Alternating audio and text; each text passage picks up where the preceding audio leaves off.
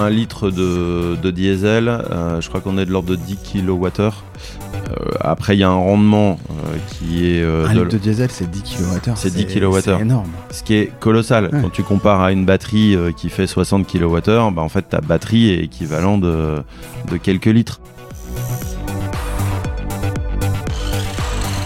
L'industrie de la construction est en plein bouleversement. Nouvelles normes, utilisation des matériaux, consommation énergétique sont nos enjeux. Je m'appelle Richard Mita, je suis serial entrepreneur et CEO de Synax. Chez Synax, nous digitalisons l'industrie des matériaux de construction. Ma passion, le digital appliqué à des secteurs qui ne l'attendaient pas. Dans Les bâtisseurs, j'interviewe des visionnaires de l'industrie pour vous inspirer dans votre propre transformation environnementale, digitale et managériale. Bienvenue dans Les bâtisseurs, le podcast de ceux qui bâtissent aujourd'hui pour demain. Bienvenue dans ce nouvel épisode des bâtisseurs. Aujourd'hui, je suis avec Florent Liffrand, le président de Brightloop Converter. Salut Florent. Bonjour Richard. Euh, ça me fait très plaisir de te recevoir, euh, Florent, parce qu'on va faire un épisode un peu plus geek que d'habitude. Tu m'as été recommandé par euh, Joseph Lasserre, et puis on, se connaît aussi hein, sur d'autres sujets avec Florent. ce qui m'intéresse sur notre épisode d'aujourd'hui, c'est d'aller comprendre l'électrification euh, des tombeaux et des dumpers. C'est marrant parce que euh, de se dire que euh, quelqu'un qui est passé par de la performance dans les voitures de F1 va arriver là-dessus. Bah écoute, avec grand plaisir. Euh, c'est des, des, des, domaines et des sujets qui me, qui me passionnent. Euh, effectivement, c'est. Alors, euh, peut-être avant, si tu peux juste te présenter. Oui, pardon. Faisons un petit peu les choses dans l'ordre. Donc, je suis, je suis Florent Liffrand et donc aujourd'hui, je, je dirige Bright Loop Converters, donc qui est une société que j'ai créée il y a 14 ans maintenant. Ah oui. ça commence à faire un bon, un bon moment. qui est une société spécialisée dans l'électronique de puissance donc euh, c'est pas forcément quelque chose qui est, euh, bien connu de, tout le monde, encore que l'énergie maintenant, euh, l'énergie électrique est un petit peu plus à la mode. Mais il s'agit en gros de tout ce qui est bah, conversion d'énergie électrique, donc mise en forme de l'énergie, adapter les tensions, adapter les courants pour bah, soit connecter différents réseaux électriques entre eux, ou soit connecter des, des, charges, des moteurs électriques ou des bah, tous les équipements électriques euh, possibles. Donc euh, c'est des équipements qui nous entourent dans notre vie de tous les jours, euh, depuis le chargeur USB jusque à l'intérieur d'un véhicule, bah, tout ce qui est tout ce qui est électrique. Hein. Il y a il y a beaucoup beaucoup de choses qui sont électriques dans un véhicule. Sur les véhicules électriques, la propulsion est électrique, mais à côté de ça, même sur les voitures thermiques, il y a beaucoup de pompes qui sont électriques. Les directions assistées en général sont électriques. on a les phares, le tableau de bord, tous les calculateurs euh, sans parler des sièges chauffants et de, toutes les fonctions euh, auxiliaires de, confort à bord. Et peut-être comment tu es, euh, en quelques minutes, tu nous expliquer comment tu t'es retrouvé dedans? Parce que tu t'es pas levé un matin en disant, moi, ma passion, c'est de faire des convertisseurs électriques. Alors non, mais c'est mais, mais, un petit peu. non, bah, c'était ma comment dire, c'était ma thématique euh, d'école, euh, qui était pas euh, qui était pas une, une thématique très connue et très populaire à l'époque. maintenant, c'est en train de changer parce que bah, l'énergie électrique et le la mobilité électrique, c'est quand même une, une sacrée révolution qui est en train d'arriver dans la rue là à ces temps-ci. Donc, on commence à comprendre le, les enjeux liés à l'énergie. Mais mais non, mais j'avais fait ça comme spécialité d'école. Euh, et puis ça me, la technique me plaisait, le sujet me, me plaisait. Euh, je suis passé par différentes sociétés où j'ai pu pratiquer ce métier. Et après, c'est un, c'est une thématique qui est, enfin qui était en tout cas à l'époque assez, euh, assez industrielle et donc avec des, des envies d'innovation euh, modérées, on va mhm. dire. Euh, quand les choses marchent, on les touche pas. le, l'alimentation électrique, la première chose qu'on lui demande, c'est d'être fiable. Et puis la deuxième, bah, c'est, c'est de l'oublier, d'être pas cher et puis qu'on n'en parle plus quoi. Euh, et on préfère se, se, concentrer sur les fonctions, euh, sur les fonctions du système, euh, sur un agrément de conduite, sur d'autres choses. Mais l'alimentation est un peu là pour être oubliée. Et ça, ça a été un petit peu bousculé par, bah, par la technologie, par l'avènement. Aujourd'hui, ça paraît normal et classique, mais le, les microprocesseurs, les microcontrôleurs qui permettent pour quelques euros de bah, de faire des calculs euh, quand même assez, euh, assez avancés et d'offrir des fonctions euh, bah, de contrôle de vitesse sur un moteur ou de position qui étaient difficiles à faire il y a, il y a 20 ans. Donc le, la technologie a permis de faire des nouvelles choses et, et du coup bah, j'ai eu envie voyant des produits qui n'existaient pas et, dont les gens avaient envie et que qu'aucune société du secteur euh, développait euh, vraiment, j'ai eu envie de, bah, de créer ma société pour développer ce type d'équipement. Et en Bright Loop initialement, Bright Loop Converter initialement, c'est c'est quoi? Quand tu fondes ça en, il y a 14 ans, euh, c'est quoi? C'est quel problème que tu adresses? Euh, Explique-nous un petit peu ça. Alors le premier sujet, je, je réfléchissais pas du tout en, en problème, en, en proposition de valeur et tout ça comme c'est devenu. Qu'est-ce que tu voulais euh, faire? Mais c'était en fait moi j'avais travaillé dans une société, une PME française avant qui qui faisait bah, ce qu'on ce qu'on appelle un business de IM, donc c'est le, ouais, le, le, original equipment manufacturer. Des sous-traitants de grands groupes, c'est ça voilà, sur, des, euh, sur des domaines euh, variés, beaucoup de, de, camions, de ferroviaires, euh, un peu de médical, d'aéronautique, de militaire, enfin il y avait plein de choses. Le, un client qui fait un système, par exemple un, train, un camion, bah, il fait son architecture, il détermine les équipements dont il a besoin, et en général sur les systèmes d'alimentation, c'est souvent du sur mesure. Donc il fait un cahier des charges, il fait un appel d'offres, euh, les industriels euh, répondent en disant OK, euh, alimentation, entrée 24 volts, sortie 48 volts, 350 watts, telle forme, refroidissement avec de l'air, tel type de fixation, enfin tout un cahier des charges. Et après, bah, on développe l'alimentation. On développe l'alimentation et ensuite on la produit en, en série. Donc c'est un business model sur lequel on investit sur le, sur le développement initial.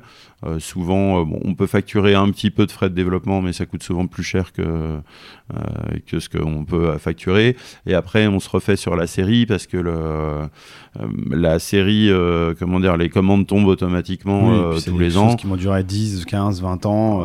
voilà, voire plus dans le mm. ferroviaire. Donc une fois qu'on est dedans, on y est pour longtemps parce qu'on est souvent sur des équipements de petite ou moyenne série, on est souvent la source unique. Euh, euh, on ne fait pas développer euh, le même équipement à plusieurs sociétés différentes. Donc moi c'est un petit peu ce modèle-là que j'avais que j'avais connu, sur lequel j'avais envie d'apporter des approches techniques un petit peu différentes, notamment le, la commande de, des alimentations avec des microcontrôleurs et avec du logiciel embarqué, qui était un truc qui à l'époque existait que sur des plus gros systèmes. C'est quelque chose que j'avais appris dans un dans un boulot précédent à faire des alimentations pour des scanners à rayons X euh, médicaux. Euh, donc j'avais un petit peu les techniques en tête. Euh, je voyais des clients qui demandaient ce genre de trucs et c'était des business que ma, la société pour laquelle je travaillais à l'époque déclinait. Et donc du coup, je me suis dit, bah, il y a d'ailleurs un marché là-dedans, je, je, vais y aller. Et puis à la faveur de la crise 2008-2009 qui avait quand même pas mal secoué le, euh, pas mal secoué le marché et l'industrie. Euh, bah, finalement, euh, l'idée est venue de faire une société et puis ça a arrangé le, ma société précédente d'alléger aussi un peu la, la structure et c'est comme ça que ça a démarré. D'accord. Et là, ça a démarré. Tu étais dans quelle industrie initialement? Euh, alors, ce qui nous a beaucoup porté au début, euh, c'est un contrat avec, euh, bah, avec ma société précédente que je venais de quitter. tu, peux la, tu, peux la, nommer ou pas Oui, oui, elle s'appelait Martech Power à l'époque. Alors, depuis, ils ont été rachetés. Aujourd'hui, ils sont dans le, dans le giron du groupe Eaton, qui est une, une multinationale de plusieurs dizaines de milliards. Et ils font plus que de l'automobile. Ils font plus que de l'automobile électrique de grande série à moins de 50 000 pièces par an. ils ne regardent pas les dossiers. donc on est vraiment dans des sphères euh, totalement euh, différentes. Mais euh, à l'époque, on avait, on avait été retenu. Enfin, c'est un sujet que j'avais travaillé en avant-vente chez eux pour développer le convertisseur auxiliaire dans la Renault Zoé de l'époque. D'accord. Donc en 2008-2009, on parle là, c'est ça ou 2010, 2010. C'était une discussion ouais, 2009-2010. Et à l'époque, ça nous avait surpris parce que les, les quantités annoncées étaient énormes Bon, finalement, ça, on les a aujourd'hui, mais ça s'est passé un petit peu plus tard que, que prévu. 13 ans plus tard.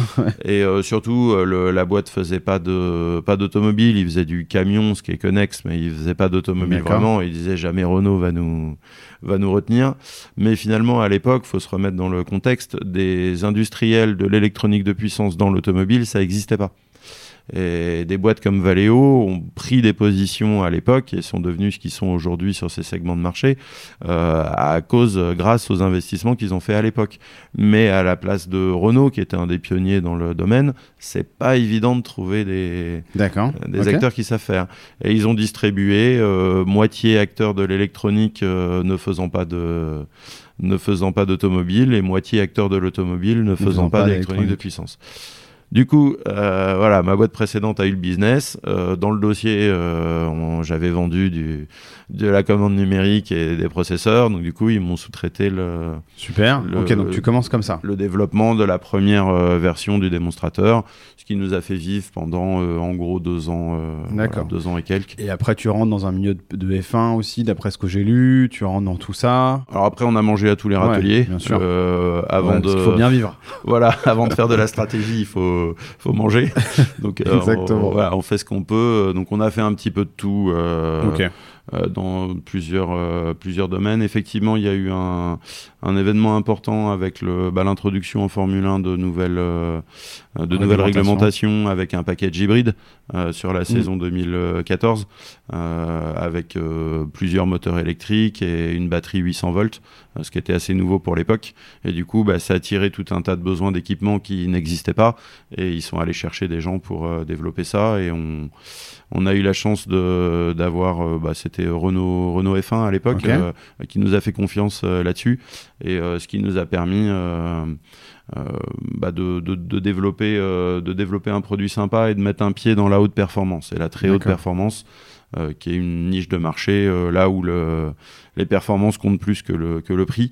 Et euh, on a appris énormément de choses à cette, à cette occasion-là et ça a été hyper, hyper formateur. Ouais, ça, reste dans votre ADN aussi aujourd'hui, ce côté performance, innovation qui, qui fait partie un peu de, de, de, vos, de vos débuts et qui reste encore aujourd'hui. Alors c'est quelque chose qu'on a mis quelques années à, à conscientiser et puis à assumer. Euh, de dire on n'essaye pas de faire les mêmes produits que les, que les autres. On va faire, euh, on va jouer là où on est, où on est doué, là où on est fort. C'est-à-dire à faire des produits euh, différents. c'est un marché qui est beaucoup plus petit, mais c'est un marché qui nous convient beaucoup mieux et qui, à l'échelle d'une société comme la nôtre, est pas si petit que ça du tout. Donc, on a pu faire effectivement beaucoup de. Bah, le, sport automobile a eu pas mal de développement depuis. Aujourd'hui, il y a de la formule électrique, il y a de, il y a de il y a du rallye électrique, même en endurance 24 heures du Mans, maintenant il y a des, euh, il y a des séries hybrides, euh, donc ça, ça c'est pas mal euh, étendu. Et puis à côté de ça, pas mal de sujets dans l'aéronautique, dans le militaire. il y a quand même du haut de gamme à, à quelques, à, plus d'endroits qu'on ne peut le, peut le croire.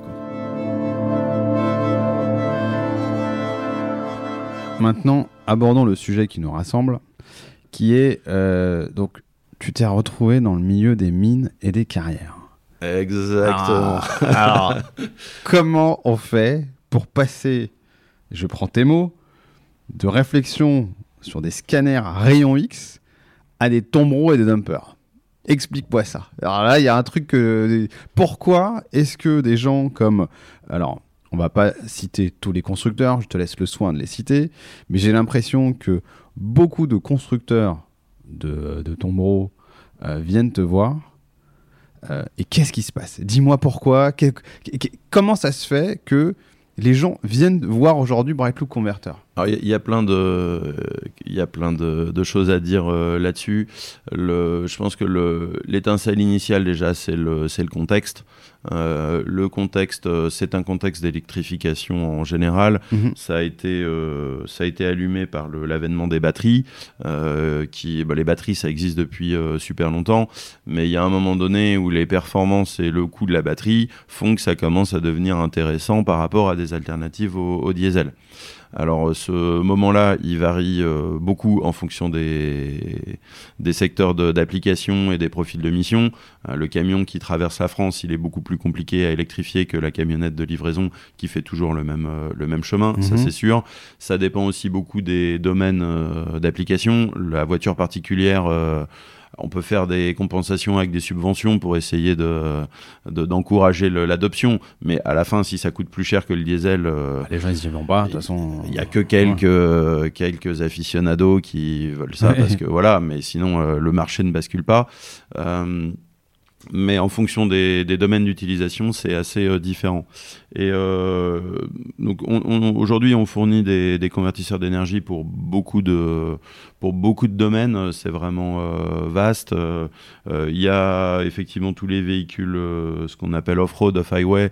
Donc euh, les engins miniers, c'est les plus gros, mais euh, tous les engins de construction, les pelleteuses, c'est pareil.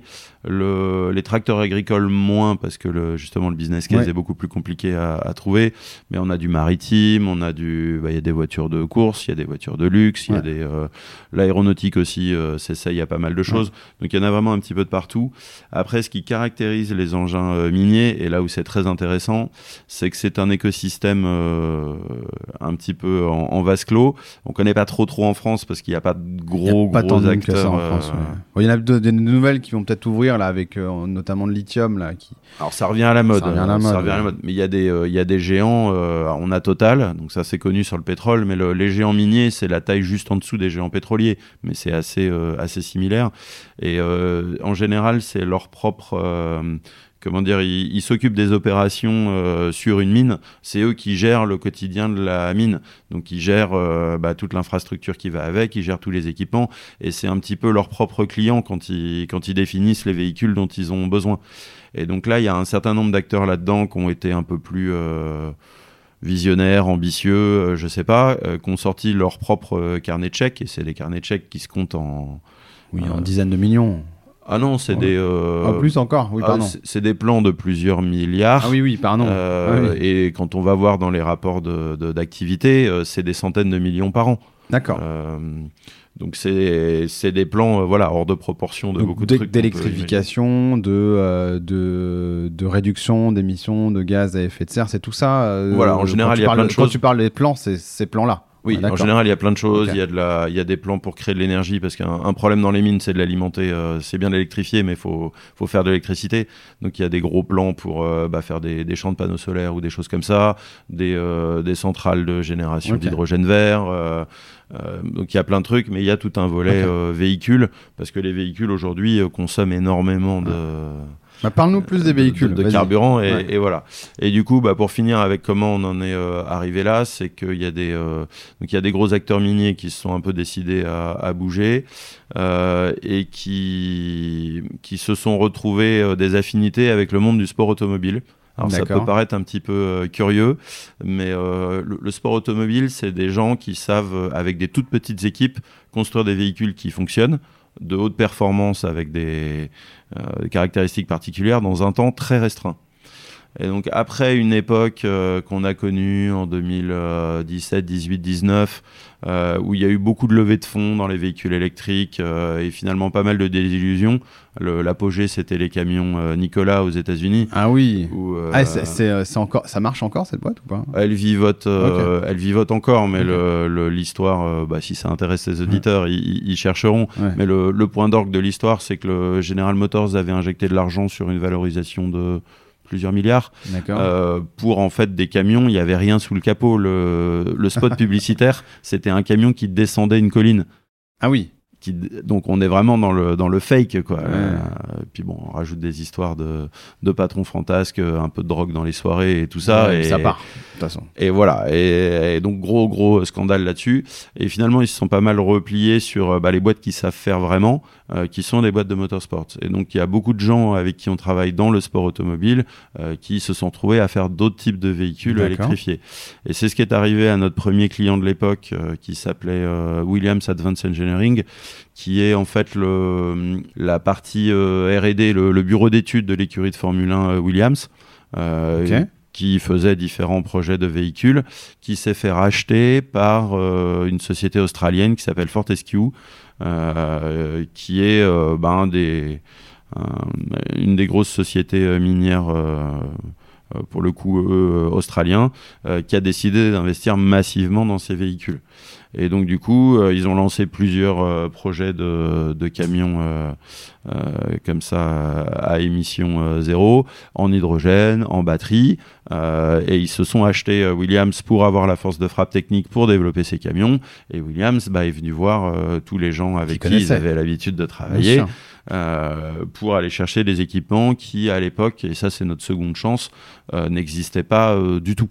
parce qu'on est sur des niveaux de tension et sur des niveaux de puissance qui, qui n'existent aujourd'hui quasiment que dans le ferroviaire, où c'est des armoires entières, et c'est des choses qui sont compliquées à intégrer dans des camions.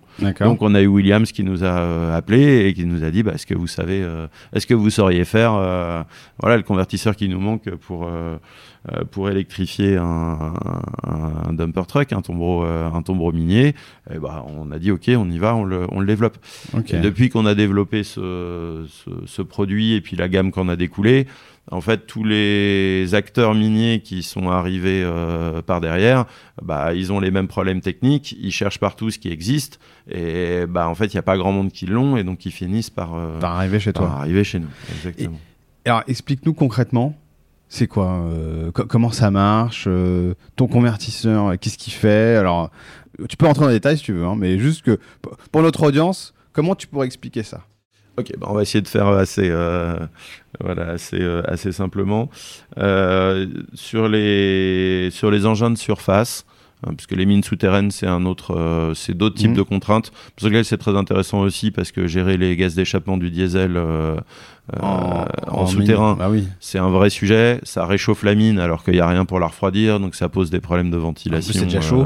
Euh, alors que c'est déjà chaud, euh, c'est tout un sujet. Mais en, en surface, l'équation, le, c'est comment elle marche la mine de surface C'est simple, on perce des trous, on met des charges explosives, on fait exploser le, sol pour le, réduire à l'état de gravat, et après on a des, des grosses pelleteuses qui chargent des camions. Et ce qui coûte, bah, c'est le temps de charger et tout ça. Donc plus on a des grosses pelleteuses et plus on a des gros camions et plus on est euh, rentable. Donc euh, ça ressemble à des engins de travaux publics, mais on est vraiment la gamme au-dessus. Et euh, bah, il y a une espèce de course à la taille. Mm. Aujourd'hui, c'est limité par les, les, pneus et puis ce qu'on peut utiliser pour faire des pneus, mais on est sur des, sur des charges utiles qui dépassent les 300 tonnes. Euh, donc c'est des camions qui sont absolument énormes et qui ont la puissance d'un demi TGV euh, en gros. D'accord. Donc euh, ce genre de camion, ça fait ça fait un moment que déjà techniquement ils sont une propulsion électrique, c'est-à-dire que c'est des camions hybrides. Il y a un moteur diesel qui génère de l'électricité comme un groupe électrogène qui vient alimenter un moteur électrique. Donc pourquoi on fait ça? C'est parce que le les énormes moteurs diesel ont du mal à, euh, bah, être, euh, à être souple et puis à donner de la puissance sur une plage de, vitesse euh, importante. Donc conduire avec ça, c'est un peu compliqué.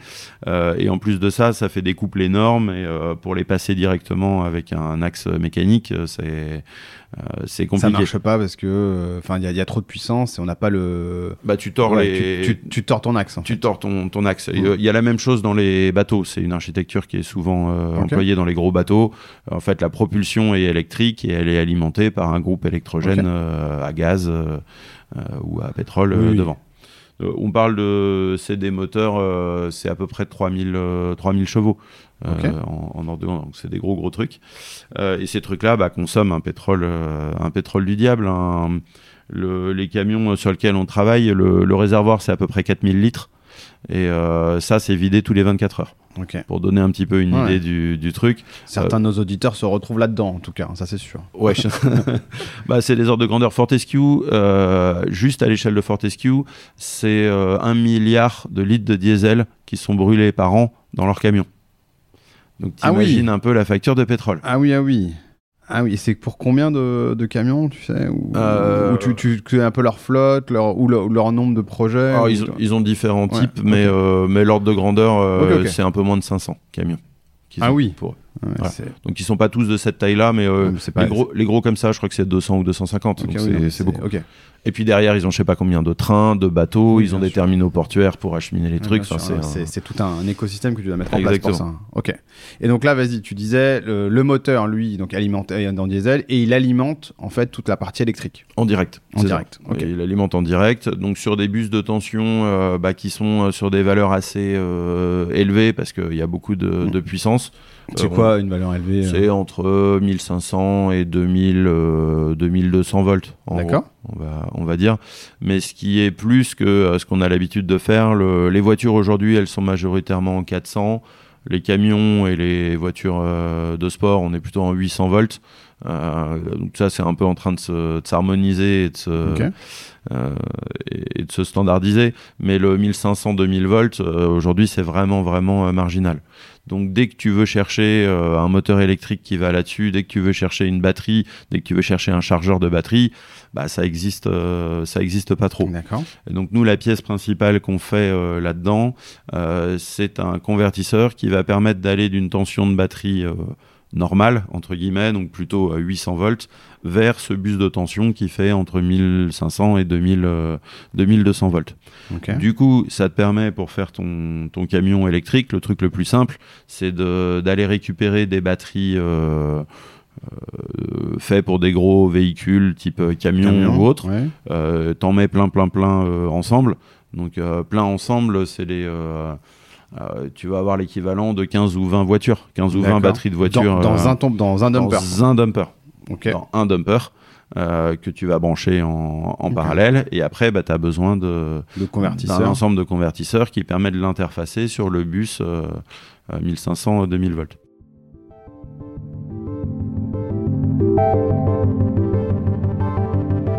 Si on imagine la chose, si on va dire dans une voiture, tu as à peu près euh, 80 kW en batterie, c'est ça à peu près euh, Ou peut-être Ou 70 une voiture moyenne, euh, oui, moyenne, une 70, petite 80, voiture ouais. c'est 40 kWh, une euh, grosse euh, voiture c'est 120 et Ok, donc l'idée c'est que tu vas mettre donc une dizaine de batteries de ce type-là dans ton, dans ton dumper.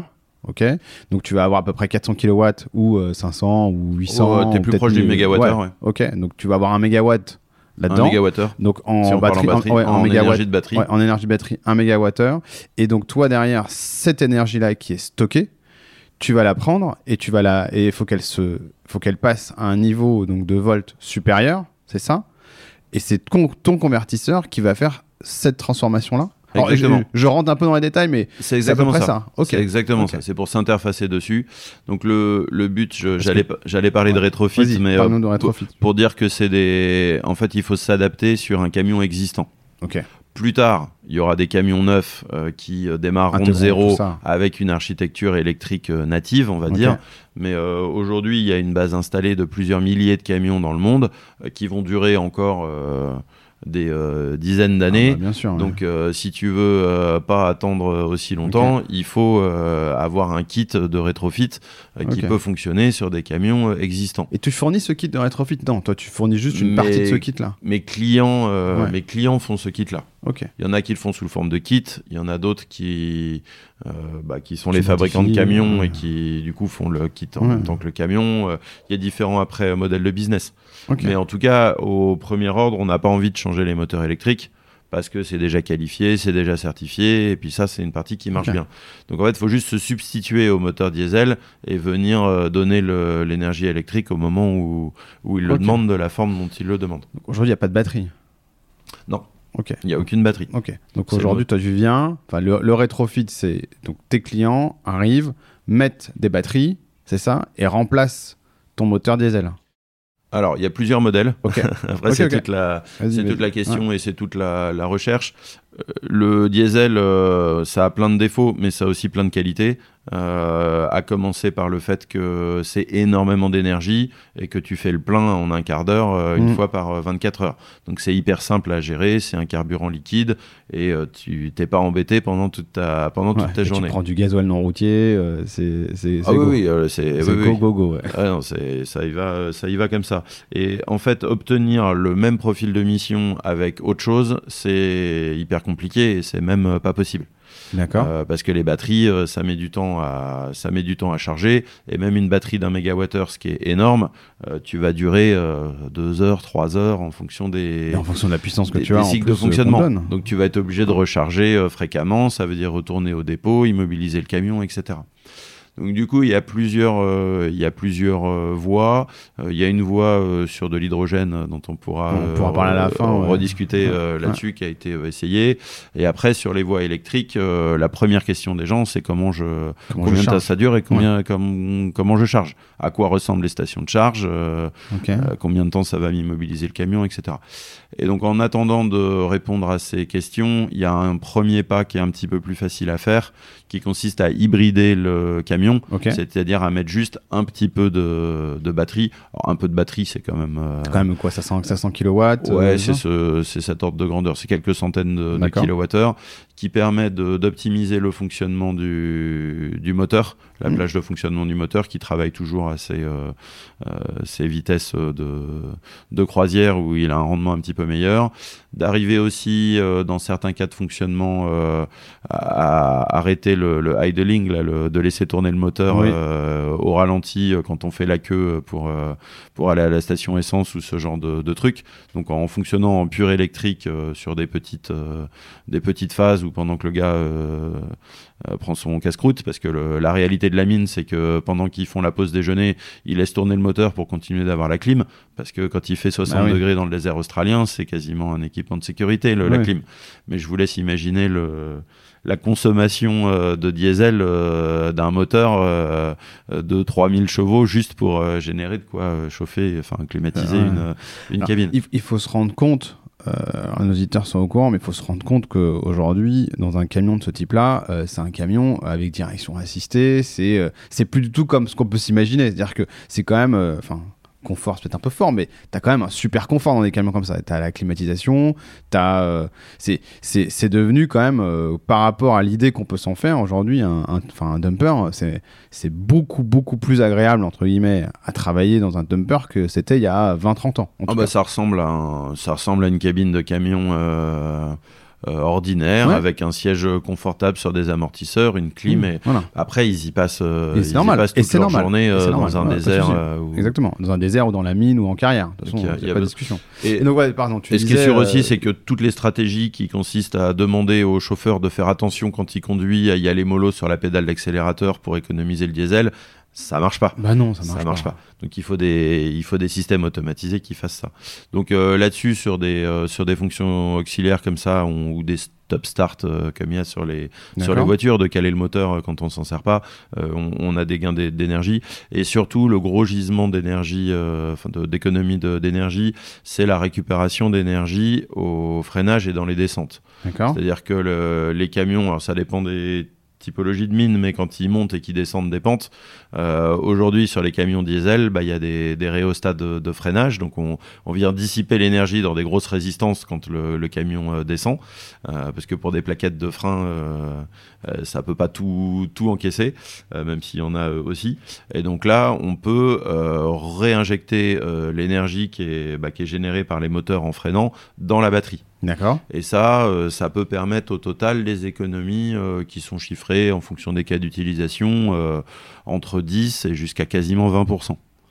Et ce qui est assez, énorme. ce qui est assez énorme, ce qui est assez colossal. Alors c'est les plaquettes marketing après de nos clients. hein, je ne vais Mmh. pas aller faire les mesures, mais mais ça laisse Ouais. présager des choses énormes pour un coût finalement d'installation relativement modeste. T'as des ordres de grandeur ou pas hein? De coût d'installation, euh, par exemple, mettre euh, un jeu de batterie pour faire rendre euh, ton, ton dumper un peu hybride. T'as des, t'as des, des ordres de grandeur. Hein. Je te demande pas le truc. J'en sais rien, mais l'ordre de grandeur, ça va être le million à peu près. Ok, ok. Et si tu arrives à faire des. Et tu peux avoir des économies liées soit au gasoil, notamment, Oui. Ah bah le à, 20 à 10-20%, euh, à 4000 litres par jour, voilà, tu, tu- ça se calcule quand 10, même. euh, 10% de 4000 euh, Ouais. de 4000 litres si tu fais un euh, si tu fais un calcul euh, rapide euh, Ouais. on doit être sur quoi, une 400 euros, centaine de, ouais, une centaine de milliers de litres ouais. par an que tu vas payer de l'ordre d'un dollar le litre Mm. tu, tu génères déjà un petit quelque chose. Et sur quelques années, ça va. tu, vois, Et- tu vois la différence, oui, effectivement. Oui, et puis c'est des gens qui savent travailler avec des ROI un petit peu plus longs. Et puis derrière, bah, il y a quand même une obligation euh, sociétale et morale euh, de, de travailler sur la Ouais. réduction des émissions euh, Bien sûr. de, de CO2. Et t'as pas d'excuse de ne pas le faire en Mm. fait. Quand on te met à disposition ce, Ce type de techno. euh, ce type de techno, tu, tu, tu peux pas dire non. Le truc s'auto-paye en quelques années euh, et réduit tes émissions. Ouais. Donc, euh, Donc tu vas. donc du coup, ça c'est la première, euh, c'est la première étape la plus facile. Et opérationnellement, tu changes rien. Les chauffeurs, ils changent rien à leurs habitudes. Ils font leur tournée pareil. Ils touchent à rien. Ouais. Je voulais, je voulais parler d'une chose. Tu m'as repris tout à l'heure à deux reprises sur. Moi, je parle de batterie en kilowatts. Toi, tu dis kilowattheure. Tu peux peut-être nous parler de ça et nous faire un petit cours euh, là-dessus ou... Non, et pas de Oui, c'est très simple, C'est euh, important. Je pense qu'on comprenne bien tout ça. Oui, c'est très simple. Euh, Il y a l'énergie et il y a la puissance. Donc l'énergie, c'est euh, l'équivalent des litres de, de, de diesel. Donc c'est une euh, c'est une quantité euh, finie d'énergie qu'on va dépenser au fur et à mesure.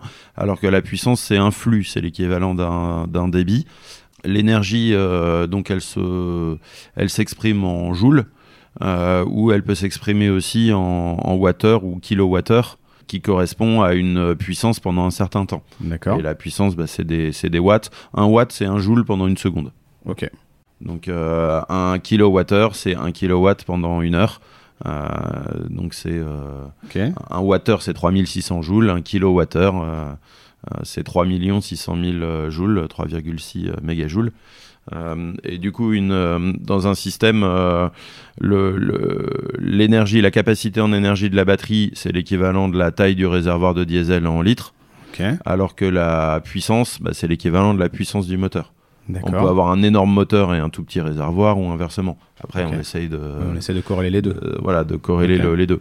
Et aujourd'hui, sur des, euh, si on veut donner des, des équivalents, euh, euh, des équivalents euh, à peu Mhm. près, euh, c'est pas toujours euh, euh, évident à avoir, mais le, le 1 litre de, de diesel, euh, je crois qu'on est de l'ordre de 10 kWh.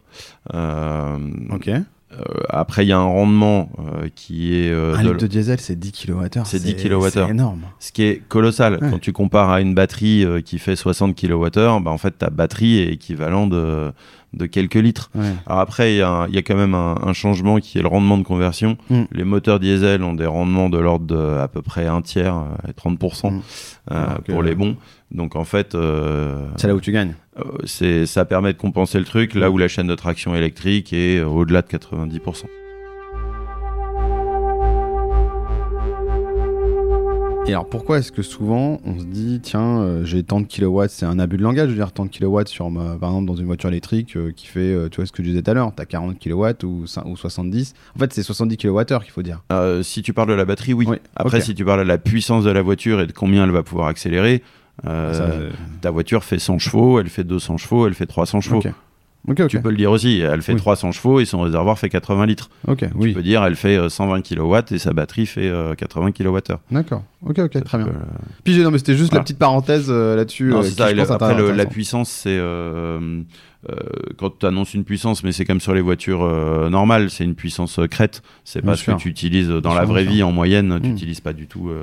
Euh, tu Ok. utilises pas du tout euh, ça. Et les dumper trucks, c'est euh, ouais, c'est à peu près 2 mégawatts. Ok. Euh, là où une voiture, euh, une petite voiture normale, c'est 50 kW. Donc il y a un facteur euh, 40 sur la, sur la puissance euh, 2 mégawatts de mégawatts. ok Et un TGV, ça va être, euh, ça va être 5-6 mégawatts. Donc euh, ça donne une idée, des, une idée des ordres de grandeur. ok c'est quand même incroyable Ah bah c'est des... quand même Ah, monstrueux puis il faut se rendre compte ce que représentent des, des camions comme ça. Moi j'ai eu la chance d'en voir euh, Mhm. quelques-uns. Quand tu es au pied du camion, c'est euh, ah bah tu- t'arrives à la moitié de la roue. En oui, fait. Euh, le truc il est là. hein. Il y a des photos qui circulaient là de, de- du, du salon Bomac qui a eu lieu en 2022 où euh, t'avais ça. Ah bah tu montes à une échelle euh, dans, ta, dans ta cabine. quoi. C'est- C'est clair. Et alors juste pour reprendre, euh, je fais le lien avec le côté hybride. Tu dis ouais, on commence par l'hybridation. Donc là, vous c'est vraiment là où vous intervenez. Donc vous allez f- fournir une partie de cette chaîne qui va venir en hybridation des camions actuels. Oui.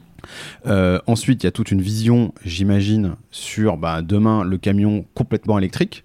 Oui. Ou complètement hydrogène, et on en parlera juste à la fin.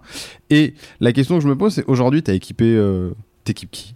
Tu peux nous par- partager un petit peu de qui de leur dire si demain je monte dans un, dans un, dans un dumper, tu vois, hybridé euh, par euh, donc un des intégrateurs, tu vois, qui existe. Donc euh, en France, on a des gens comme Bergera, qui est un revendeur Caterpillar, qui peut-être fait ça, mais toi, tu es, plus à plutôt à l'étranger, de ce que j'entends. Et, et- et là, qui est équipé Donc oui, je peux dire, bah tiens, là, il y a un Bright Loop Converter. Ou je peux dire, tiens, je le vois, le Bright Loop Converter. Alors aujourd'hui, c'est des, euh, euh, c'est pas encore des équipements qui sont euh, qui sont mis en série, Qui sont en production de série.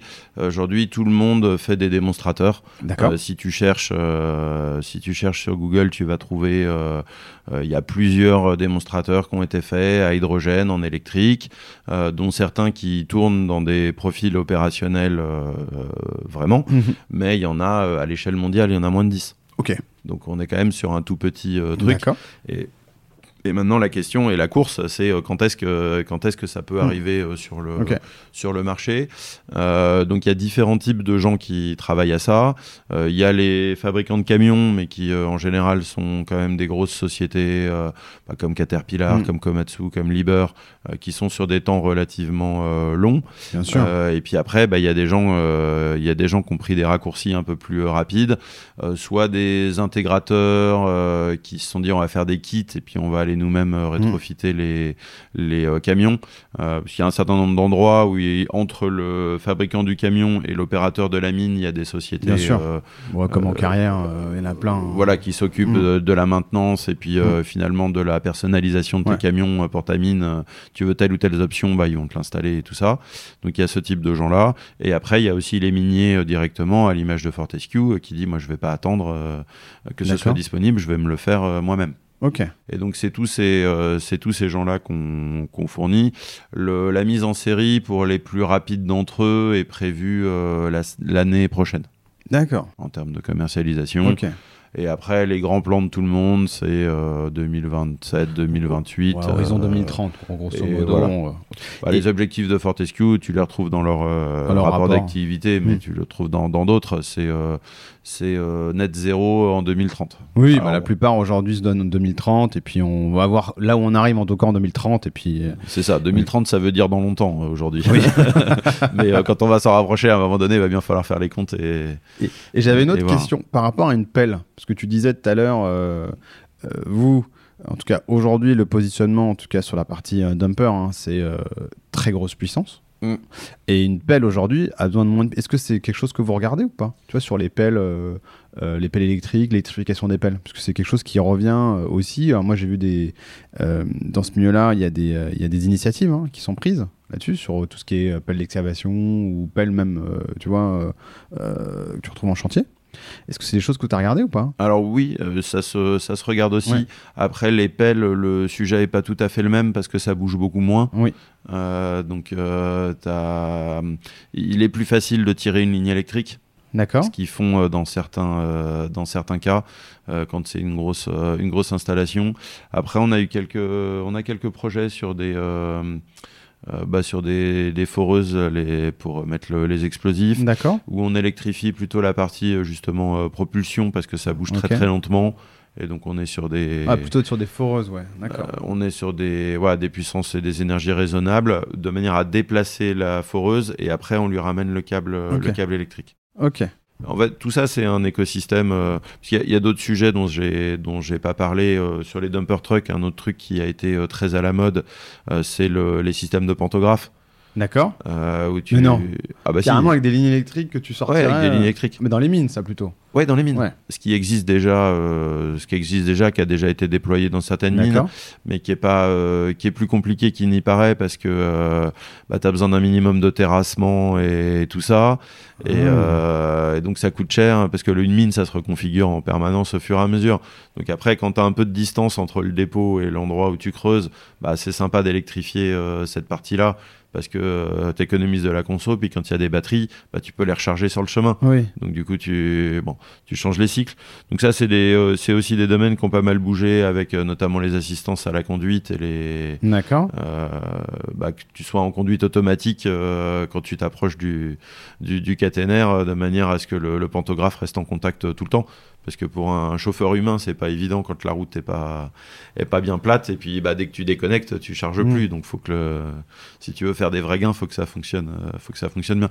Donc après, voilà, il y a d'autres systèmes. euh, Bah, Parle-nous peut-être un peu d'exploit là. Ça veut dire quoi demain euh, quand euh, effectivement tu as bah, tes 500 euh, euh, kilowattheures à charger Comment, comment aujourd'hui c'est c'est c'est quoi un peu les retours d'expérience ou comment vous imaginez ça? Tu vois sur la partie un peu exploitation au jour le jour et même à la vision de se dire demain j'ai un dumper truck complètement euh, électrifié. Comment tu vois un peu la chose? Parce que euh, avec ta voiture électrique, euh, tu as besoin quand même de minimum 30 minutes pour faire 80% quand tu as une voiture électrique qui a du euh, 70 euh, kWh. Quand quand t'en as un qui fait euh, 500 ou 1 MWh, euh, comment tu fais? C'est quoi les puissances? C'est quoi les choses euh, Tu vois? Alors c'est bah, assez simple, tu fais des chargeurs de très grosse puissance, Euh, donc tu fais des stations de charge de 1, 2, 3 mégawatts euh, pour charger ça. Le problème c'est Comment qu'aujourd'hui... t'apportes euh, l'électricité là-dessus Comment tu, tu vois tu... Co- Comment tu crées l'électricité, ça c'est un autre, c'est un autre souci et c'est un souci général des mines parce que euh, bah, c'est bien beau d'électrifier, mais enfin faut avoir l'électricité euh, disponible et c'est pas toujours le cas. Donc souvent ils ont des systèmes de génération euh, locale. Il y a une grosse partie du budget de Fortescue par exemple qui va dans des euh, dans des, des panneaux solaires. D'accord. c'est, je crois qu'à horizon 2030 ou 35, euh, il y avait, je veux pas dire de bêtises, mais c'était 3 ou 4 milliards de- d'investissement euh, pour faire euh, 3 ou 4 gigawatts de, de, de production de de- d'électricité et puis de- d'hydrogène vert avec des avec des électrolyseurs qui vont avec. Donc c'est des il y a aussi ce genre de, de projet euh, parce qu'électrifier pour mettre une centrale à charbon sur le site de la mine c'est C'est un peu dommage. c'est un peu euh, c'est un peu moyen. Euh, mais donc le- la génération d'électricité est effectivement un autre un autre sujet. Après le problème des stations de charge c'est qu'elles n'existent pas euh, euh, elles n'existent pas aujourd'hui, il faut les développer. Une station de charge de 2 MW, voilà. Mhm. Donc du coup, bah, les gens qui développent les camions se retrouvent à développer leur euh, station de charge avec. Et euh, avec des équipements euh, de base, euh, euh, il faut un conteneur euh, pour le, la station de charge, plus un conteneur pour le, le transformateur euh, moyenne tension euh, euh, qui va à côté. Euh, donc c'est des trucs qui sont gros et puis sur lesquels il bah, faut faire du génie civil pour les installer, etc. Quoi.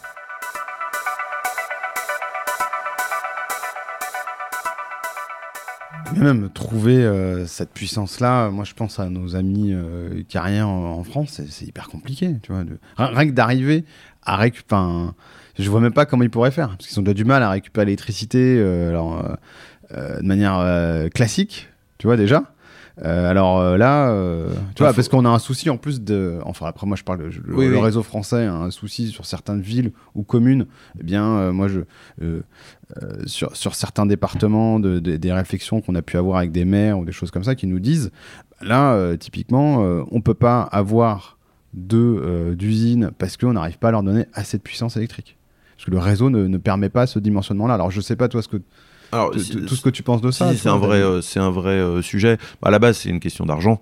Euh, il suffit d'investir dans les infrastructures Oui. euh, qui vont bien. Maintenant, t'es pas forcément euh, capable avec une seule usine de rentabiliser l'infrastructure et l'investissement qui va avec. Mais le- les réseaux électriques dans les mines, c'est toujours hyper compliqué parce que on, comme ça coûte très cher de faire des réseaux électriques, on les taille au plus juste. Et un réseau au plus juste, euh, Ça permet pas ça de- marche jamais bien. Ouais. Ce qui fait qu'en Europe, euh, l'électricité euh, fonctionne bien et mieux qu'aux États-Unis, c'est que tous les réseaux sont interconnectés entre eux euh, dans les pays. Il y, a un- il y a un maillage fort et donc tu as une puissance relativement forte disponible, donc c'est assez stable. Alors effectivement, si tu tires, euh, si tu tires énormément de puissance en bout de ligne euh, à un endroit isolé, tu as des, t'as des soucis, mais globalement le réseau est bon. Alors, dans une mine, si tu as un moyen de production locale d'énergie qui, qui a à peu près la même puissance que la puissance pic dont tu as besoin et que tu pas beaucoup de réserves, euh, ça donne Ah, des tensions qui sont euh, très déformées, qui, euh, le réseau électrique il saute tout le temps et c'est euh, et c'est casse-pied. C'est casse-pied. Et ça, ça fait partie des axes sur lesquels on, sur lesquels on travaille. Le, le la vision que j'ai, c'est que le, les sources d'énergie, les batteries, euh, doivent venir avec de l'électronique de puissance. Je prêche un peu pour ma paroisse en, pour Tu ma peux, paroisse tu en peux, disant tu ça. vas-y, Florent. Mais le, le, la batterie, elle a un niveau de tension bah, qui dépend de son niveau de charge et puis qui dépend des technologies de batterie, des fabricants de batterie, etc. Alors que le, quand tu lui adjoins un convertisseur de puissance, tu peux régler la tension que tu veux en sortie que ce soit une tension continue ou alternative ou, ou ce que tu veux. Donc le fait de mettre un convertisseur avec une batterie, euh, ça permet de la rendre euh, agnostique à la technologie que tu as à l'intérieur. C'est un, c'est un module qui fonctionne, tu peux acheter euh, plusieurs types de batteries derrière, il n'y a pas de souci.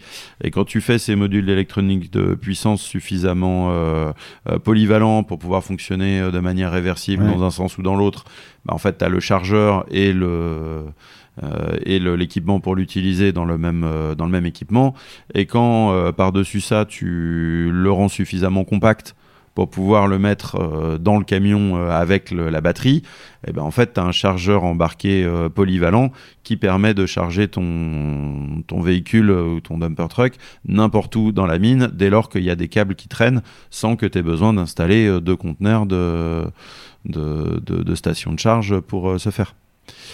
Et une fois que tu as ça, tu peux même aller encore plus loin et utiliser l'énergie que tu as dans la batterie quand tu ne te sers pas du, du camion pour faire autre chose. Parce qu'avec un mégawattheure de batterie, euh, euh, c'est un, c'est un groupe électrogène euh, Tu- formidable. Tu peux alimenter d'autres équipements. oui, tu pourrais euh, charger d'autres équipements. euh, tu peux même faire du biberonnage d'un camion à un autre. Si jamais il y en a un qui est en, qui est en panne, bah, tu peux venir Mm. le, le recharger avec un autre. Euh, et tu peux également réinjecter dans le réseau pour venir le restabiliser en bout de ligne si tu as des problèmes de, de stabilité. Donc après, les, les batteries deviennent des, euh, de- des, des actifs, euh, des actifs de la mine, quoi, des, des assets que tu peux euh, venir positionner à différents, à différents endroits, mettre à bord d'un camion ou le débarquer ou, le, ou faire des rotations. Enfin, après, Après, tu tu parles peux, de l'énergie qu'il y a dans les batteries que, que tu peux échanger. que tu peux Ouais. échanger. Et puis même les batteries en elles-mêmes, ça coûte très très cher des, euh, des batteries, même si les prix euh, baissent, ça reste quand même des équipements euh, coûteux. Mm. Donc c'est des choses à qui tu peux donner une deuxième vie quand tu t'en sers plus dans les, camions. Et, euh, et tu peux imaginer plein de cas d'application euh, possibles.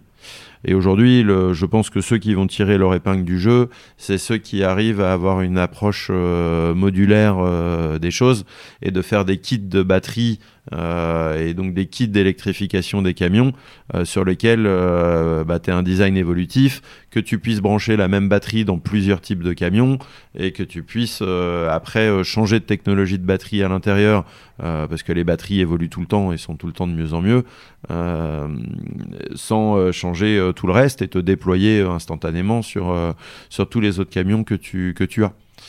Euh, c'est une, euh, c'est une stratégie qu'on, que nous on applique au niveau de nos convertisseurs. On essaye de faire des produits les plus polyvalents possibles.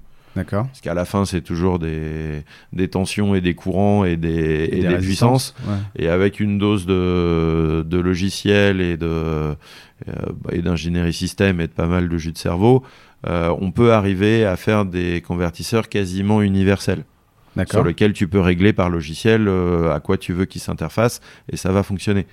Et je Tu peux le pense faire que en dynamique? Euh, Tu pourrais le faire en dynamique ça, ou tu peux le faire en dynamique, oui. Après, ça correspond pas forcément Au au, même, besoin, euh, ouais. au même cas d'utilisation, Ouais. mais on le fait par exemple bah, quand tu appaires une batterie avec son convertisseur et que tu vas vouloir te charger sur le, le réseau électrique, c'est de l'alternatif. Ouais. Et puis après, bah, quand tu vas être en utilisation du camion, c'est du continu. Donc ça, mais ça en logiciel, c'est rien de le, compliqué ça. ouais. de le reconfigurer euh, si tu l'as bien organisé. Et de la même façon, il y a la même approche modulaire à avoir sur les modules de batterie, euh, d'imaginer euh, bah, de pouvoir faire les mêmes batteries qui vont dans plusieurs applications et plusieurs Ouais. types de véhicules. Parce que tu développes ton système une fois, euh, tu le qualifies, tu le rends robuste, mature, et après tu l'as directement disponible pour euh, Et- X applications différentes. Et aujourd'hui, le principe, en tout cas dans les dumper trucks, c'est de se dire je mets un kit de batterie quand je fais un rétrofit, il va rester là la batterie. Tu vois, c'est pas quelque chose que tu vas enlever. En fait, c'est pas comme tu pourrais imaginer avoir des batteries modulaires où tu l'enlèves, tu la charges à côté, tu en mets un autre. Aujourd'hui, c'est pas, c'est pas ce qui est prévu parce que je sais que dans les, dans les pelles, c'est euh, quelque chose qui est envisagé. Alors le, le- le ouais. système d'échange de batterie euh, de batterie sur place, il est euh, euh, ça fait longtemps euh, Renault avait fait un projet avec euh, Better Place en Israël il y a quelques années là-dessus ah Oula avec le- des stations Ah oui, le Better Place, mais qui est un énorme flop euh, Oui, d'ailleurs. qui a été un énorme flop euh, Ouais. dans l'histoire.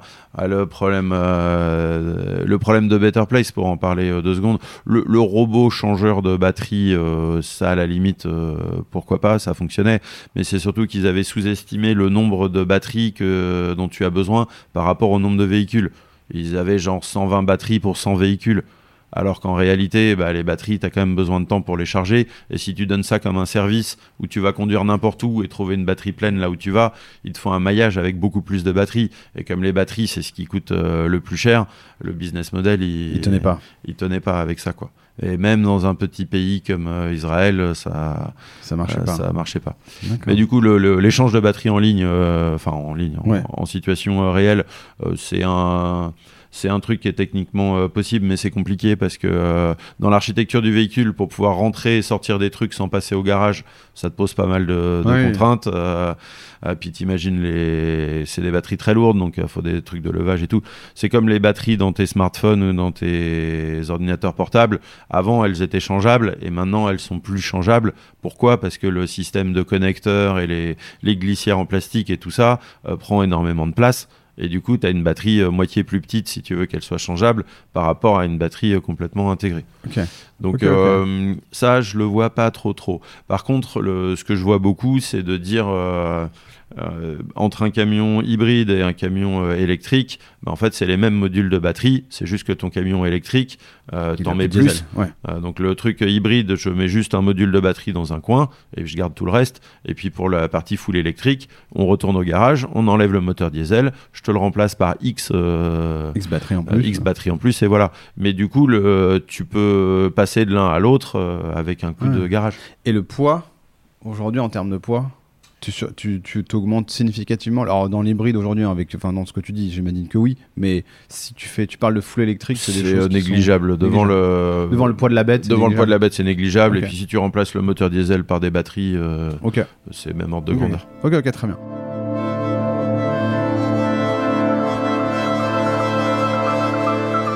Moi, je voulais un peu avoir ta vision euh, du, euh, euh, tu, tu vois, de, de l'électrification euh, et aussi de l'hydrogène dans ce milieu-là. Tu vois, Euh, si tu te projettes un petit peu, donc là, on a parlé de 2030. On se dit euh, que, bah, euh, comme c'est assez loin, bah, tout le monde a des objectifs ambitieux, mais ça, j'ai envie de dire, on est tous comme ça, hein, donc pas de souci. Il y a ces objectifs-là de se dire bah, comment on fait du zéro émission dans le transport et notamment dans la partie mine, donc via bah, effectivement l'électrification d'engins. On a vu que sur la partie exploitation, ça demandait quand même ben, une réflexion un peu plus globale que de se dire je vais juste électrifier euh, euh, mon camion. hein. Euh, et ce qui est intéressant dans ce que tu as dit, alors je fais une toute petite parenthèse, ce qui est hyper intéressant, c'est que tu dis en fait, les acteurs de cet environnement sont un peu seuls. Dans le sens où, comme ils sont face à des contraintes qui sont peut-être aujourd'hui les seuls à avoir, eh bien, ils se débrouillent, ils sont obligés de se débrouiller par eux-mêmes pour aller trouver des solutions. Euh, et, ça, euh, c'est quelque chose qui, est assez intéressant. Ça veut dire que, en plus, vu que la mine n'est pas un milieu sexy, en plus, ou les carrières, je pense pas qu'il y a foule qui va non plus les aider, mais, mais juste, je ferme la parenthèse, j'ai l'impression que c'était quelque chose que tu disais aussi. Ah non, Tu disais, ils, sont, pas- ils sont obligés d'y aller, ils sont obligés d'y aller tout seuls parce qu'il y a personne d'autre qui Non, peut non, les c'est aider. pas qu'ils sont ou- obli- Non, au contraire, c'est qu'ils ont les moyens d'y aller tout seuls. Ouais, ouais, ben oui, ok. C'est euh, imagine tu es euh, infiniment riche euh, si t'as pas envie d'attendre la sortie du prochain iPhone tu dis je le développe moi-même Ok. Alors bon évidemment euh, pour un particulier c'est ridicule mais sur ces sociétés Quoique, minières ouais, euh, ouais, sur, sur des petites euh, sur des petites sociétés t'as pas les moyens de le faire non, ouais. mais Ils eux bah quelques centaines de millions par an euh, Ouais, oui, tu vont. peux développer des trucs Ok. Et alors, merci de la, la précision. Et sinon, ouais, donc la vision un petit peu un peu plus loin, tu vois. Et, et demain, dans l'hydrogène, parce qu'aujourd'hui, euh, il y a des convertisseurs aussi dans l'hydrogène? Est-ce que Bright Blue Converters fait des choses dans l'hydrogène? Je sais que tu avais, t'avais fait des choses ou tu as fait des choses avec euh, la, voiture hydrogène française qui avait levé beaucoup d'argent il y a quelques temps. Euh, je ne sais pas d'ailleurs ce qu'ils deviennent. Mais en tout cas, c'est quoi un peu ta vision, toi? De ce milieu-là, de l'électrification et le côté zéro émission de ce milieu-là. C'est sûr que le, c'est une problématique qui est, euh, qui est systémique, est écosystémique. C'est effectivement si tu fais qu'un seul morceau, ça ça fonctionne pas, euh, et sur lequel il y a différentes, euh, il y a différents âges. Donc il y a un âge très très lointain où on concevra des camions. Aujourd'hui, les camions sont conçus autour du moteur diesel. Euh, on met le moteur diesel, on fait le châssis autour, et puis on met à la fin la cabine et les trucs. Donc tu, euh, voilà, c'est pas fait pour. Ouais. Maintenant, si tu commences de zéro en disant, bah j'ai des batteries ou autre chose, je les mets de la forme que je veux, tu peux imaginer des formes de camions complètement différentes. Au lieu d'avoir une cabine euh, tout au-dessus, tu pourrais la mettre au milieu devant, bas, tu- ouais. pour voir mieux. Enfin, je- tu peux imaginer plein plein de trucs. Mais ça, ça va prendre, je sais pas combien, 10, 15, 20 ans. Donc il y a un challenge de quand même de faire quelque chose maintenant euh, tout de suite. Après l'hydrogène, on y a cru, euh, euh, on y a beaucoup cru. C'était très à la mode il y a. ouais, il y a un an ou deux, où on s'est dit ça y est, c'est là, et puis finalement on, on peut faire des trucs. Et finalement, c'est un, pour moi, c'est un petit peu un faux départ euh, parce qu'on a découvert que ça fonctionne techniquement et il y a des, il y a des applications qui tournent avec de l'hydrogène, euh, notamment les chariots élévateurs, tous les petits Fenwick. Hmm. Euh, ça fait une bonne vingtaine d'années que Ah oui, qu'il y a des modèles à hydrogène qui tournent en- avec des quantités relativement importantes. Maintenant, sur des gros systèmes, on s'aperçoit que l'hydrogène, il y en a. si tu veux en acheter un peu, tu peux, mais déjà ça coûte hyper cher. C'est pas vert du tout. La réalité, c'est que c'est Oui, c'est du, du du pour pour craquage de méthane et, et voilà, c'est du gaz naturel. Et que si t'en veux beaucoup, eh ben c'est pas possible. Euh, tu demandes à Air Liquide, ils vont te livrer un smearmork, tu leur demandes euh, l'équivalent de 25 smearmork euh, chaque 24 heures. Euh, ils n'ont pas les moyens de production pour, euh, pour ça. Et en plus, côté euh, utilisateur euh, final, la partie euh, refueling, enfin distribution, le, le pistolet à, à essence comme on a dans la station essence, le même en hydrogène, que je le, je le branche, euh, c'est assez léger pour être porté à la main. J'ai pas de problème de sécurité parce que l'hydrogène c'est quand même hyper, hyper explosif, hein, c'est dangereux. Euh, et j'ai un débit qui ressemble à un débit d'une pompe à essence. Ça, ça n'existe pas aujourd'hui. C'est en développement, il y a plein d'idées, il y a plein de boîtes qui travaillent dessus, mais euh, ce ne sera prêt qu'en 2027, 28, 29. Euh, si Ok. tout, si Si tout, va, bien. Ouais. Donc il y a eu pas mal de, de faux départs euh, là-dedans. Euh, des gens ont bon, effectivement essayé de faire des, des voitures, même ont essayé de faire d'autres choses. Des camions à hydrogène minier, euh, il y en a qui en ont fait. hein. Il y a des démonstrateurs qui tournent. Mais aujourd'hui, ils voient pas ça comme le, la première, la prochaine étape à, à déployer. La première étape la plus facile en rapport, euh, on va dire effort, euh, résultat et, et rapidité, euh, c'est c'est d'électrifier, c'est d'hybrider d'abord et d'électrifier après. Ok. Très bien.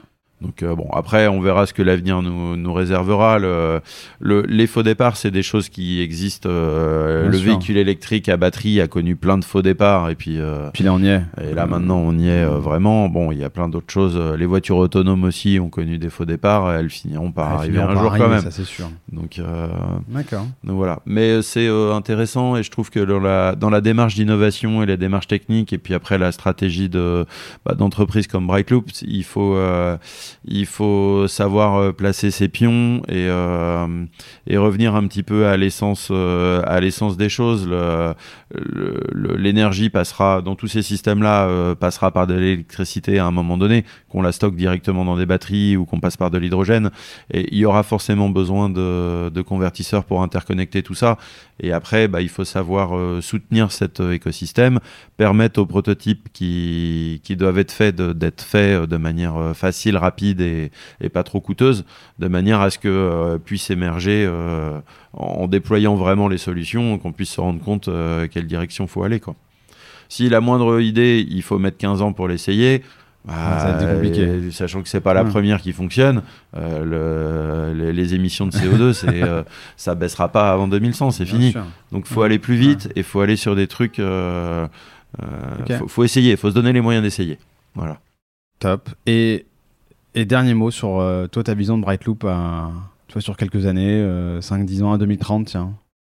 Ah, alors la vision de Que- Brightloop. parce que là, il y a euh, ple- plein de- plein d'industries, plein de choses. C'est quoi un petit peu euh, Et on finira là-dessus. Alors oui, bah, toute cette parce que toute cette révolution électrique, en fait, ça m'a donné beaucoup de une perspective différente sur le- les choses. Et maintenant, le, le business, je le vois vraiment dans deux types de phases. Il y a des phases stabilisées euh, où bah euh, voilà, on faisait des voitures diesel, tout le monde voyait comment c'était. Bon, t'en as des nouvelles qui sortent tous les ans, qui sont de mieux en mieux, mais enfin, c'est quand même assez euh, Mmh, marginal. ouais. Euh, et il y a un moment où bah, les ruptures technologiques amènent une mutation du marché et un, et un boom.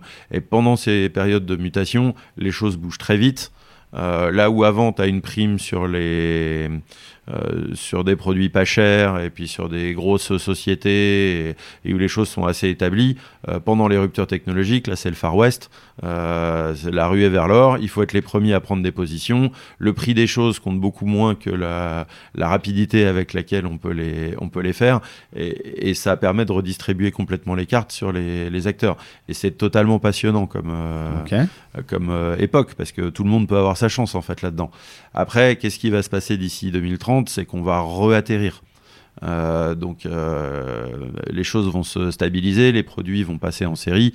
Et donc le, le challenge pour Brightloop, c'est de prendre des positions euh, dans ce futur marché de série qui vient. On a été parfait pour euh, fournir les pelles et les pioches pendant la ruée vers l'or. Mhm. Maintenant, il va falloir qu'on qu'on arrive à concrétiser ça sur des, sur des séries. C'est une belle aventure de croissance à, à venir parce que c'est des marchés fabuleux, mais c'est ça qu'on a devant nous. Et puis en parallèle de ça, parce qu'on est des comment dire des, des, des indéfectibles euh, innovateurs enfin l'innovation le développement voilà c'est ça qui nous fait euh, c'est ça qui nous fait euh, vibrer. Bah, c'est de trouver la révolution d'après et le sujet d'après. Donc pour ça j'ai plein d'idées mais un, un podcast n'y suffira pas. Ah, ben bien sûr. donc, euh, donc après, voilà, je pense qu'on s'arrêtera jamais d'innover. Faut pas, faut pas avoir des visions du monde où, euh, où une fois que c'est fait, c'est terminé. Après, il faut prendre des positions défensives et essayer de garder son précaré. Il y a toujours des, des nouveaux prés, des nouveaux endroits à explorer. Il y en aura toujours. La technologie s'arrêtera jamais d'avancer. Donc, euh, donc voilà, un futur de. Un, un futur bright pour faire, un, pour faire un, un jeu de mots, un beau jeu de mots. Tiens. Euh, non mais et top. créatif et innovant. Top. Merci beaucoup, euh, Florent. Euh, et- et alors, non, merci. non, déjà, merci beaucoup d'avoir pris le temps parce que on sait que ce milieu-là, au sein de Brightloop, c'est un milieu qu'effectivement vous avez, vous- dans lequel vous êtes présent. Vous êtes présent aussi dans beaucoup de choses que le milieu des mines hein, et que le milieu de la mine et des carrières de toute façon, et que ce milieu-là. Euh, donc, merci d'avoir pris le temps de nous partager ça. Euh, en tout cas, c'était euh, assez intéressant, enfin même, même très intéressant. Moi, j'ai appris beaucoup de choses, en tout cas. Et je pense que euh, sur l'électrification, en tout cas du secteur, euh, cet épisode-là fait partie du premier épisode d'une série que j'ai envie de faire sur toute la partie électrification en fait de notre milieu. Ah bah, c'est euh, super intéressant. voilà, donc, euh, J'écouterai avec, euh, avec attention les prochains, euh, Mais- les prochains épisodes. euh. En tout cas, merci euh, Florence. Tu veux dire un dernier mot? Je te, je te laisse le mot de la fin. Non, bah merci plaisir. à toi de, de, de, de faire ce, ce travail et puis de faire ces séries de podcasts. Le, mes, euh, mes sources d'inspiration et puis euh, que ce soit pour innover ou pour comprendre un petit peu, euh, euh, bah, c'est d'écouter les autres, c'est d'écouter ce qui se passe dans les autres, euh, dans les autres domaines et, euh, et je pense que c'est assez essentiel à ça. Donc euh, je suis vraiment intéressé euh, et impatient d'écouter les prochains épisodes. D'accord. Merci beaucoup, Florent. Euh, merci à tous nos auditeurs de nous avoir écoutés jusqu'à jusqu'à présent. N'hésitez pas à liker euh, et ou à commenter euh, mes, épisodes sur euh, Apple et euh, sur Spotify. Ça me permet de remonter dans les classements. Ce n'est pas, c'est vrai. En plus, c'est vrai. Je le vois que quand ça fait ça, quand vous faites ça, ça me permet de remonter. Donc c'est top et ça permet aussi à d'autres gens de découvrir ce que fait les bâtisseurs et ce qu'on fait notre notre industrie. Merci beaucoup Florent et à très vite à tous. Au revoir. Merci d'avoir écouté cet épisode jusqu'au bout. S'il vous a plu, n'oubliez pas de le noter et de le commenter sur Apple Podcast ou Spotify et d'en parler autour de vous. C'est ce qui m'aide à le faire connaître et à motiver de nouveaux invités à partager leur vision. Et pour continuer cette conversation, retrouvez-moi sur LinkedIn.